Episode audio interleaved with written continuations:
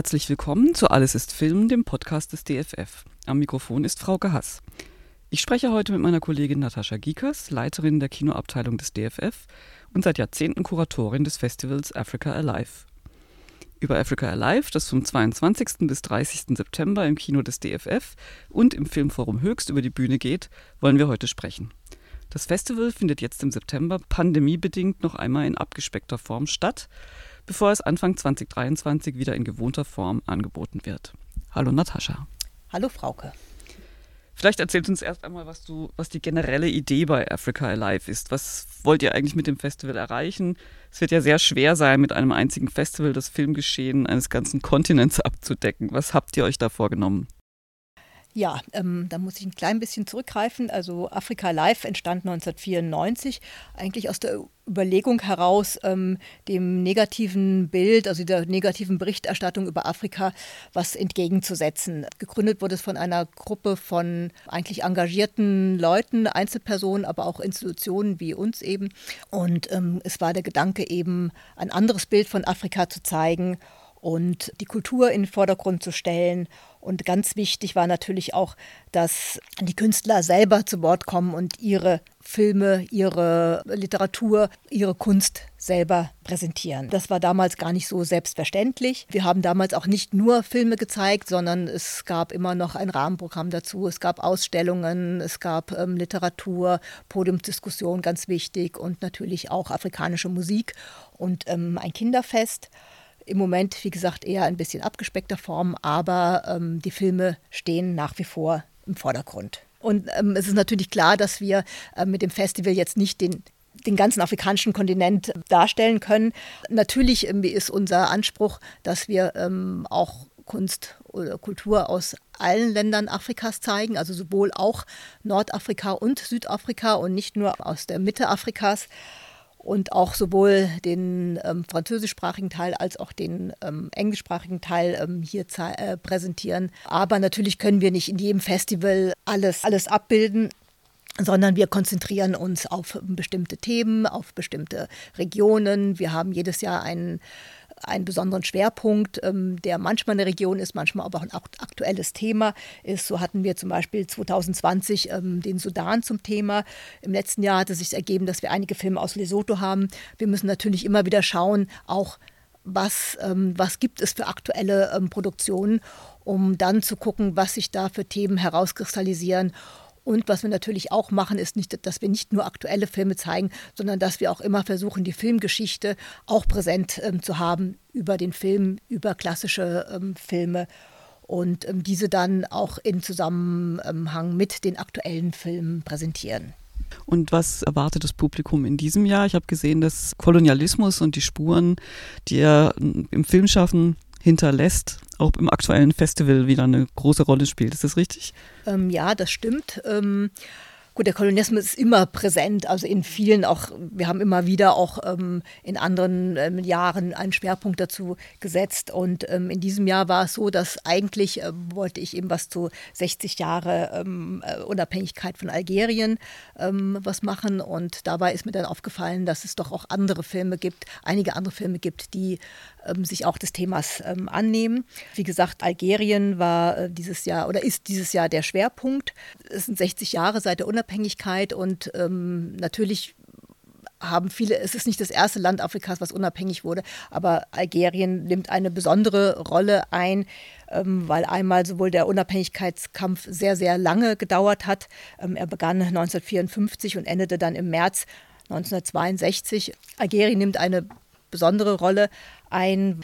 Es wurde 19, ähm, 1830 kolonisiert und seitdem eben war es als Teil von Frankreich angesehen. Der Widerstand hat sich aber schon sehr früh geregt und obwohl offiziell eben der Beginn 1954 ähm, als offizieller Beginn des Unabhängigkeitskampfs angesehen wird, ähm, hat er schon viel früher begonnen. Es gab schon einzige markante ähm, Punkte, ähm, wo es ähm, Aufstände gab. Und das wird eigentlich so in diesen beiden Filmen, die wir, oder in zwei der Filme, die wir dieses Jahr zeigen, ähm, thematisiert. Ähm, das eine ist der Chronique des années de Presse, ein Filmklassiker aus den 70er Jahren, der auch als einer der ersten algerischen Filme am Filmfestival von Cannes ähm, teilgenommen hat und dort auch die Goldene Palme gewonnen hat und der eben schon sehr gut eben auch schon diese Vorgeschichte ähm, thematisiert. Ebenso auch der sehr aktuelle Film Heliopolis ähm, bezieht sich auf die Ereignisse ähm, von 1945, dem 8. Mai, der bei uns als ähm, äh, Tag der Befreiung von des Zweiten Weltkrieges gefeiert wird. In Algerien markiert der 8. Mai 1945 den Tag, an dem es zu Widerständen gegen das französische Kolonialreich kam und ähm, die dann zu den Massaker von Setif führten. Ein Massaker, bei dem insgesamt dann 45.000 Algerier ums Leben kamen. Ein Tag, der ein sehr traumatisches Ereignis in der Geschichte Algeriens ähm, markiert. Ergänzend zu den beiden ähm, Filmen, die sich äh, mit dem Widerstand gegen Frankreich beschäftigen, zeigen wir noch den Film von Assia Djeba, ähm, der bekannten Schriftstellerin ähm, La Cerda et les Champs de Loubier, der ganz aus Wochenschauen und Material besteht, das die Franzosen in Algerien gedreht haben und das aber mit, ähm, mit Gesängen und mit Texten unterlegt werden und ihm somit einen anderen ähm, Zusammenhang geben. Und wir zeigen den aktuellen Film von, von Lina Soualem, Le Algérie, der ähm, das Leben ihrer Großeltern erzählt, die nach Frankreich ausgewandert sind und ähm, eben von den Schwierigkeiten in Frankreich und genau der Anpassung in Frankreich und der, dem Umgang mit dem verlorenen Heimat ähm, Algerien ähm, thematisiert. Abgesehen vom Schwerpunkt Algerien, habt ihr euch noch ein anderes dickes Brett vorgenommen? Also basierend vielleicht auch auf dem, äh, auf dem Thema Unabhängigkeitsbewegung. Sind Filme im Programm, die Unabhängigkeitsbewegungen in verschiedenen Ländern, unter anderem Angola, thematisieren? Was ist da zu sehen? Genau, wir haben einen, das hat sich auch erst während, des, ähm, während der Zusammenstellung des Programmes ergeben, dass wir so einen kleinen Schwerpunkt auch auf Angola haben, ähm, weil zwei Filme sich dort auch mit der Unabhängigkeitsbewegung ähm, auseinandersetzen. Das eine ist der Filmklassiker Sambizanga von Sarah Maldoror, ähm, einer der ersten Frauen, ähm, die afrikanische Filme gedreht haben. Ähm, Sarah Maldoror war 2000 bei uns im, im Festival zu Gast gewesen. Und äh, wir hatten den Film damals gezeigt und wollten jetzt die neu restaurierte Fassung gerne hier präsentieren und ähm, haben dann gesehen, dass es zu Angola einen weiteren Film gibt von einem der Filmkollektive, ähm, auf die ich gleich noch zu sprechen komme, ähm, Independencia, ähm, der eben auch die, äh, die Unabhängigkeitsbewegung ähm, thematisiert und ähm, die verschiedenen Gruppierungen, die damals entstanden sind und deren Führer eben 20 Jahre nach der Unabhängigkeit wie im Dokumentarfilm präsentiert. Jetzt hast du gerade eben schon die Kollektive angesprochen. Über die wird ja in diesem Jahr mit Blick auf die Dokumenta viel gesprochen, also über Kollektive an sich. Die sind auch bei euch ein Schwerpunktthema. Was kannst du uns dazu erzählen? Ähm, ja, für mich war das auch ein, ein Thema, was schon länger im, im Hinterkopf ähm, bestanden hat, weil äh, vor zwei, drei Jahren hatte das Festival von Rotterdam einigen Filmkollektiven den Auftrag gegeben, einen Film fürs Festival zu produzieren, einen Kurzfilm. Ähm, davon hatte ich gelesen und hatte dann ähm, mich dafür interessiert und ein bisschen weiter recherchiert und äh, festgestellt, dass es eben eine ganze Reihe von Filmkollektiven, ähm, aktuellen Filmkollektiven gibt von denen wir manchmal auch schon Filme gezeigt hatten, aber ich habe das noch nie so in diesem Zusammenhang gesehen und das war ungefähr auch zu demselben Zeitpunkt, als ähm, die Dokumenta eben ähm, verkündet hat, dass ähm, ein Kollektiv die diesjährige Dokumente ausrichten wird und ähm, so kam es eben dazu, dass ich mich ein bisschen intensiver damit beschäftigt habe und ähm, geschaut habe, was es eben für ähm, Kollektive in Afrika gibt.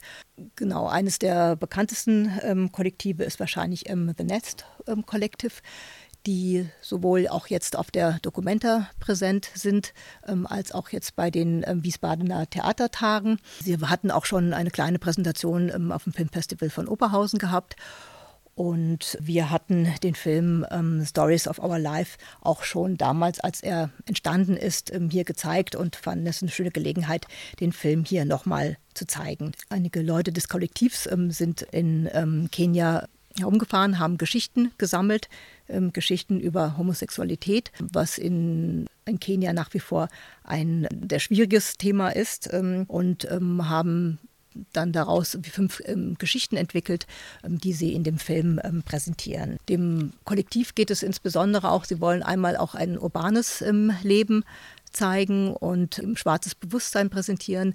Ähm, ihnen geht es aber auch darum, sozusagen einen Zugang zur Kultur des Landes zu schaffen. Ähm, die meisten Filme, die sie gedreht haben, also insbesondere auch, ähm, auch Serien, ähm, die werden in, in, in, Kenia einfach ins Netz gestellt, sodass jeder irgendwie den Zugang zur Kultur finden kann.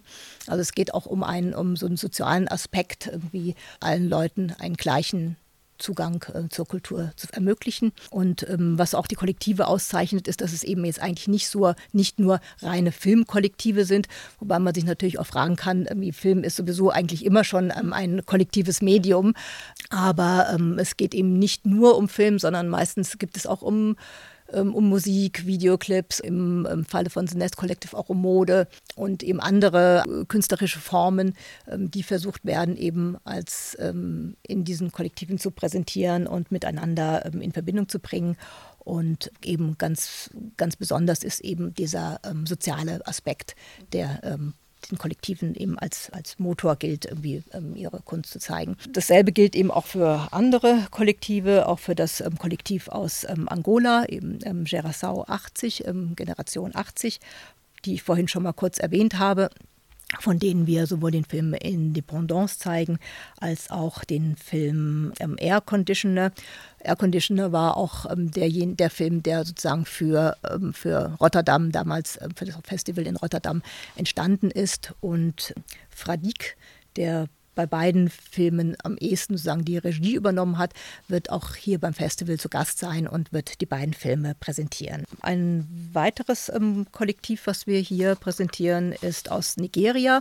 Ähm, Surreal 16 ähm, nennen sie sich und sind so ein bisschen ähm, inspiriert auch von anderen sozial bewussten ähm, globalen Bewegungen wie der taiwanesischen New Wave, aber auch von ähm, Dogma 95 und haben sich selber auch so ein bestimmtes, so bestimmte bestimmte äh, Regeln gegeben, äh, wie sie eigentlich so das ähm, nigerianische Kino ein bisschen neu erfinden wollen, ähm, weg von ähm, dem Nollywood ähm, und äh, was damit verbunden wird und ähm, wieder eigentlich mehr so auch ein bisschen mehr Arthouse-Kino, aber auch neue Genres ähm, aufnehmen und nicht nur die Komödien und Slapsticks, die in, im nigerianischen Kino sonst zu sehen sind. Genau, sie wollen Experimente ähm, fördern und wollen dem ähm, nigerianischen Kino eine neue Identität geben. Zuletzt irgendwie haben wir noch das Kollektiv, was in dem Sinne auch kein richtiges Kollektiv ist, The Living and the Dead Ensemble. Es ist, wie schon der Name sagt, eigentlich ein ähm, Schauspielensemble, eine Schauspieltruppe, ähm, die ähm, sich mit bestimmten Themen auseinandersetzt. Ähm, in dem Fall eben ähm, geht es um das Theaterstück Monsieur Toussaint des Schriftstellers Edouard Clisson, das sie bearbeiten, das sie auch in den aktuellen Kontext setzen und was sie gemeinsam dann erarbeitet haben, eben als, auch als Film. Ganz zum Schluss habe ich gesehen, sind natürlich auch noch einige ganz aktuell erschienene Filme im Programm. Vielleicht kannst du die uns auch noch vorstellen. Genau, also auch die anderen Filme, die wir teilweise jetzt schon vorgestellt haben, ähm, die sind teilweise sind es auch aktuelle Filme, die ich nur jetzt eben so ein bisschen in verschiedene Kontexte mit eingeführt habe. Was wir ähm, an aktuellen Filmen noch zeigen, ist zum Beispiel der Eröffnungsfilm Tug of War, obwohl der natürlich auch in diese Kategorie der Unabhängigkeitsfilme ähm, mit reingehört, da es dort um den Widerstand gegen die britische Kolonialherrschaft in den ähm, 1950er Jahren auf der Insel Sansibar geht. Das ist eine Literaturverfilmung und der Regisseur Amil ähm, Shifji ist auch hier zu Gast ähm, am Eröffnungsabend und wird den Film persönlich präsentieren. Als weiteres haben wir den Film im Lingui des vielleicht hier ähm, am ehesten bekanntesten Regisseur Mohammad Saleh Harun, einer der wenigen Filmemacher, dessen Filme auch den Weg hier in die deutschen ähm, Kinos ähm, gefunden hat. Seine Filme werden eigentlich regelmäßig auch hier in Deutschland verliehen. Auch dieser hier, obwohl er bisher in Frankfurt noch nicht zu sehen war. Ähm, es geht um eine alleinerziehende Mutter, ähm, deren Tochter ungewollt schwanger wird, äh, gerne eine Abtreibung machen möchte und das aber natürlich irgendwie in einer Gesellschaft, ähm, in der Abtreibung eigentlich ein Tabu ist, sowohl gesellschaftlich als auch religiös, eben auf große Schwierigkeiten stößt. Wir zeigen den Dokumentarfilm Nous étudiants über eine Gruppe von Studenten in der Zentralafrikanischen Republik, die sozusagen ihr eigenes Studentenleben zum Thema nehmen, um die eigene Lebensrealität in den Vordergrund zu rücken. Ähm, dabei geht es um eigentlich alle möglichen gesellschaftlichen Themen, Liebe, Arbeit. Der Film lief auch schon auf der Berlinale ähm, und ähm, hat sehr gute Kritiken bekommen. Ein weiterer Film, der sich auch mit, mit Studenten beschäftigt, ist Une histoire d'amour et de désir von äh, Leila Bouzid, ein äh, Student ähm, algerischer Herkunft, ähm, in Paris aufgewachsen, beginnt sein Studium an der Sorbonne und lernt dort ähm, eine tunesische Studentin kennen und über einen Literaturkreis äh, zur arabischen erotischen Literatur ähm, kommen sie sich langsam näher. Zuletzt ähm, The Gravediggers Wife, ein Film aus Djibouti, auch ein Filmland, was eher unbekannt hier ist oder auch eigentlich wenig Filme hervorbringt. Dort geht es um einen Totengräber, dessen Frau sehr krank ist, ein Nierenleiden hat und ähm, der eben mit allen Mitteln Geld auftreiben muss, um seiner Frau eine Transplantation zu ermöglichen. Ähm, auch hier werden wir einen Gast haben, der Hauptdarsteller wird hier den Film präsentieren. Danke, prima. Das klingt doch nach einem abwechslungsreichen und interessanten Programm. Danke. Das war mein Gespräch mit Natascha Gikas, Leiterin der Kinoabteilung des DFF und Kuratorin des Festivals Africa Alive, das von Donnerstag 22. bis Freitag 30. September über die Bühne geht. Im Filmforum Höchst und im Kino des DFF. Sichert euch am besten jetzt schon Karten. Wenn ihr nichts verpassen wollt, was im DFF passiert, abonniert gerne unsere Podcasts Filmgeschichten Objekten oder Alles ist Film. Aber jetzt erstmal danke fürs Zuhören.